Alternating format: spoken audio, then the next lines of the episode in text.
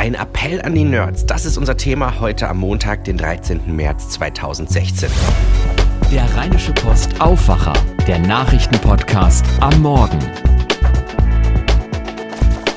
Und zwar der South by Southwest Edition. Statt aus dem wilden Westen melde ich mich aus dem wilden Süd-Südwesten der USA, aus Texas, aus Austin, Texas, direkt vom Treehouse der mobilen Redaktion der Rheinischen Post hier im wunderschönen Zilka-Viertel.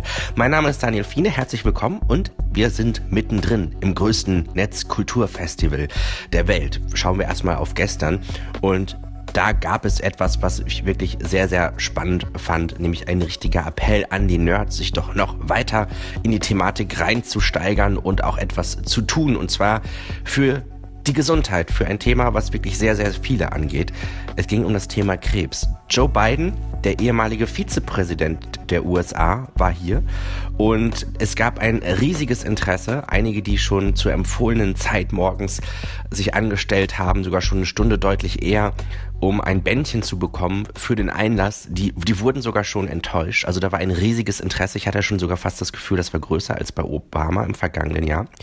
Und dann war er da, Joe Biden, so als ehemaliger Vizepräsident. Und er hat eine interessante Botschaft und auch verbunden mit einem Appell mitgebracht. Und zwar, dass man medizinisch den Krebs mittelfristig besiegen kann, aber mit der Hilfe von Technik, da würde er das noch schneller gehen. Er sagt ja sowas wie Zitat, ich kann auf meinem Smartphone sehen, welcher Film überall auf der Welt läuft, aber rund um die Medizin gibt es wenig praktische Dinge. Warum ist das so? Und er hat der Tech-Szene hier richtig eingeheizt und sie auch richtig motiviert, wie man hinterher so ein bisschen lesen konnte. Das fand ich sehr interessant. Über Trump hat er aber auch gesprochen. Also es ging nicht nur um seine Krebsinitiative, die auch aus familiären Gründen äh, für ihn eine wichtige Rolle sind. Er hat da so einen Seitenhieb auf Trump sich so erlaubt, denn äh, nämlich hat er da gesagt, so ja, saubere Luft und Wasser, das ist halt wichtig, um das Krebsrisiko zu senken, auch wenn das die Leute in der neuen Regierung so nicht an den Klimawandel glauben würden. Da hat er innegehalten und hat gesagt, so, oh, das dürfte, so hätte ich eigentlich gar nicht ähm, das sagen dürfen und er sagte einfach, dass er frustriert ist, was er jetzt mitbekommt, aber er wolle, so gut es geht, mit der neuen Regierung zusammenarbeiten und äh, alles in seiner Macht Stehende dazu, um dann äh, mit denen zusammenzuarbeiten, damit ähm, das Thema ähm, gegen die Krebsbehandlung auch im Weißen Haus dann eine ganz hohe Priorität bekommt. Und ähm, das war ihm so ganz viel, oder das war ihm sehr wichtig. Es ist gestern noch so viel mehr passiert. Darüber habe ich mit Wolfgang Büchner gesprochen. Er ist seit Januar Chief Content Officer bei der Matzer Mediengruppe. Wolfgang Büchner, ich habe es nicht reingeschafft in die New York Times Session. Die war ja wirklich heute sehr nachgefragt. Das hatte man auch schon auf Twitter gesehen. Hat es sich denn am Ende gelohnt? Ja, absolut hat sich das gelohnt. Ähm, der, der, Chefredakteur äh, der New York Times, Dean McKay, hat äh, sehr klar und sehr nüchtern ähm, darüber gesprochen, wie er ähm, umgehen will mit diesem besonderen amerikanischen Präsidenten und hat gesagt, es ist nicht unsere Aufgabe, die Opposition zu sein, sondern to uh, report the hell out of Donald Trump, wie er das genannt hat. Also alles, äh, was im Journalismus möglich ist, einzusetzen, um ganz detailliert, ganz genau über diesen Präsidenten und was er tut, zu berichten. Ähm, und äh, das, waren, das war eine wirklich sehr interessante Veranstaltung. Ich frage mich gerade, geht es wie findet die New York Times das denn wohl? Konnte man das so ein bisschen aus der Session rauslesen? Also findet das jetzt richtig gut, weil sie so im, im, im Zentrum des Interesses stehen und auch weil das vielleicht den, den, den Abozahlen, den digitalen Abozahlen gut tut? Oder geht ihnen da auch so ein bisschen, ich sag jetzt mal, der Arsch auf Grundeis? Ich glaube, das ist ein ganz gemischtes Bild. Also auf der wirtschaftlichen Seite finden die das richtig gut. Die haben hunderttausende neuer Subscriber ähm, auch für ihre digitalen Produkte bekommen. Ähm, darüber freuen die sich natürlich. Äh, aber die sind auch besorgt. Die sind auch besorgt darüber, ähm, äh, wie dieser Präsident äh, so einen Begriff wie Volksfeinde benutzt, über, äh, wenn er die Medien beschreibt, ähm, wie dieser Präsident ähm, keinen Respekt vor demokratischen Institutionen zeigt. Ähm, und an einer Stelle sagte der Becker ja auch, und man kann nur hoffen, dass er nicht, diese, nicht nur diese Attitüde an den Tag legt, sondern irgendwann auch zu irgendwelchen Maßnahmen greift, die das hat er dann nicht mehr ausgesprochen, aber in der Klammer war dann so unhörbar zu sehen, die möglicherweise richtig massiv gegen die Medien vorgehen. Können sich andere Medien was abgucken? Also das ist ja überhaupt ein tolles Thema bei dieser, bei dieser South by. Ich habe noch nie so eine politische äh, Konferenz erlebt ähm, und auch noch nie so eine, bei der es so sehr um den Sinn unserer Arbeit in den Medien geht. Ähm, bei den anderen, äh, die ich erlebt habe, ging es ganz oft um die Mittel des Journalismus. Diesmal geht es eigentlich wieder mehr um den Zweck des Journalismus. Und davon können wir uns alle was abgucken, dass wir, ähm, dass wir unseren, den, den, Sinn unserer Arbeit ähm, und den Sinn unserer Arbeit für die Gesellschaft stärker nochmal wieder uns dessen besinnen und den in den Mittelpunkt stellen. Ähm, und da sagt der Ing Becker auch an einer Stelle, ähm, das Allerwichtigste an seinem Job ist es, äh, sicherzustellen, dass äh, die, die New York Times und ähm, äh, eben für mich gilt das genauso für unsere Redaktion, dass wir in der Lage sind und in der Lage bleiben, ähm, Original Journalism zu betreiben. Also zu, zu recherchieren, ähm, die richtigen Fragen zu stellen, ähm, äh, zu wühlen äh, und, und Leute zu, äh, äh beim, beim Lügen zu ertappen äh, und das, das öffentlich zu machen. Ähm, das, das, sind, das sind unsere wichtigsten Aufgaben. Eine andere Session, die heute noch auf dem Plan stand, hatte was mit künstlicher Intelligenz und Faschismus zu tun. Mhm. Wie, wie spielt das zusammen? Kate Crawford hat gerade eben einen fantastischen Vortrag gehalten darüber, was das für eine bedrohliche Perspektive wäre, wenn Machine Learning, also ähm, intelligente Maschinen und AI, also äh, künstliche Intelligenz, in die Hände von autokratischen, äh, diktatorischen oder faschistischen Systemen geraten würden. Sie hat ähm, dunkle Szenarien gezeichnet, aber auch zugleich gesagt, wir, wir müssen die Gesellschaft äh, ein Stück weit immunisieren gegen diese Gefahr.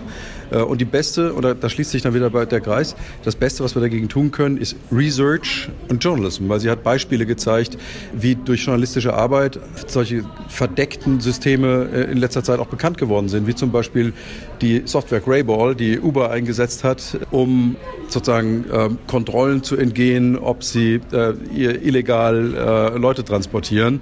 Äh, das war ja eine Recherche der New York Times beispielsweise, ähm, die gezeigt hat, wie die das machen. Und äh, das war, sie hat also eben nicht nur die, die, die Gefahren beschrieben, sondern auch darüber geredet, wie wir uns organisieren müssen und wie wir arbeiten müssen, auch im Journalismus, um ein Bewusstsein dafür zu schaffen und das Schlimmste vielleicht zu verhindern. Jetzt sind schon drei Tage von der South by um. Was ist jetzt so ein kleines Zwischenfazit? Für mich ist das Zwischenfazit das, natürlich, wir reden noch über, über Tools, wir reden über fantastische neue Entwicklungen. Also Geräte, mit denen wir, äh, die, die wir uns ans Ohr klemmen können oder äh, In-Ohr-Kopfhörer, mit denen man aber die gesamte Umgebungsgeräusche noch hören kann, sodass man letztlich Medien über äh, diese Kopfhörer konsumieren kann, zugleich aber nicht abgekapselt ist von der Umwelt und mit Leuten reden kann. Das sind, da gibt es bei Sony beispielsweise ein tolles neues Gadget zu sehen.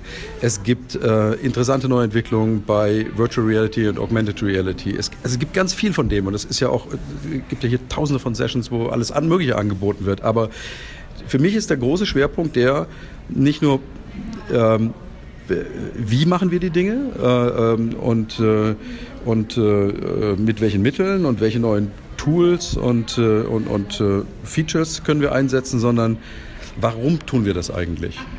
so die, die Frage, die sich so an unser Selbstverständnis äh, richtet, äh, welchen Beitrag leisten wir zu einer offenen, freien, demokratischen Gesellschaft? Das, das steht im Zentrum für mich und das finde ich toll, dass auf so einer Tech-Konferenz sich so ein Schwerpunkt ergibt, was natürlich zu tun hat damit, wie diese Wahlen in den USA ausgegangen sind und was wir weltweit sehen an, ja, an, an Aufkommen von, von autoritären Figuren, Erdogan, Le Pen hoffentlich nicht oder Wilders und, und wie sie alle heißen in Europa.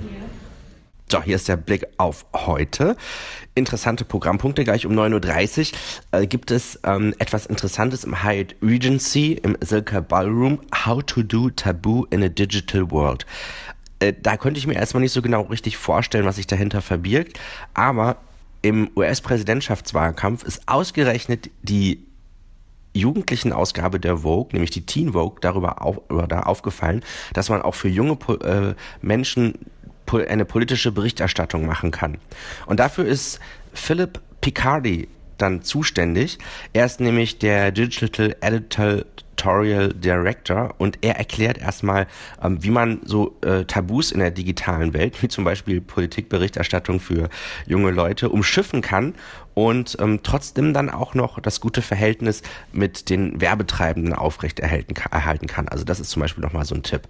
Oder The Fashion Designer in the Age of Social Media, auch heute ein Thema. Ähm, in der Modewelt ist Marc Jacobs wirklich ähm, ein, ein großer Name und er ist sehr mit Social Media verwurzelt. Der, ähm, er spricht mit der ähm, Vogue Creative Digital Director Sally Single.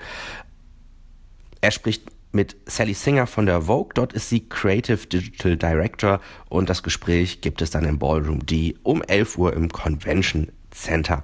Vielleicht noch ein Tipp für später Abend.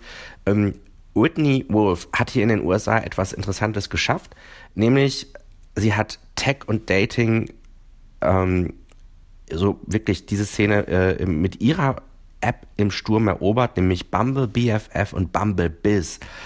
Und ähm, in den USA ist das ein richtiges Phänomen und sie wird auch erzählen, ähm, wie es darum geht, äh, wertvolle ja, Verbindungen ähm, dann oder auch Verhältnisse in einer digitalen Welt aufzubauen. Und äh, das macht sie dann ab 11 Uhr heute zum Thema The Future of Connection. Das war es auch schon fast für heute. Die nächste Ausgabe von unserer South by Southwest Edition gibt es dann morgen, Dienstag früh, gewohnt zur texanischen Zeit um 6 Uhr. Uhr, äh Quatsch, 7 Uhr, 7.30 Uhr, wollen wir es mal jetzt nicht übertreiben.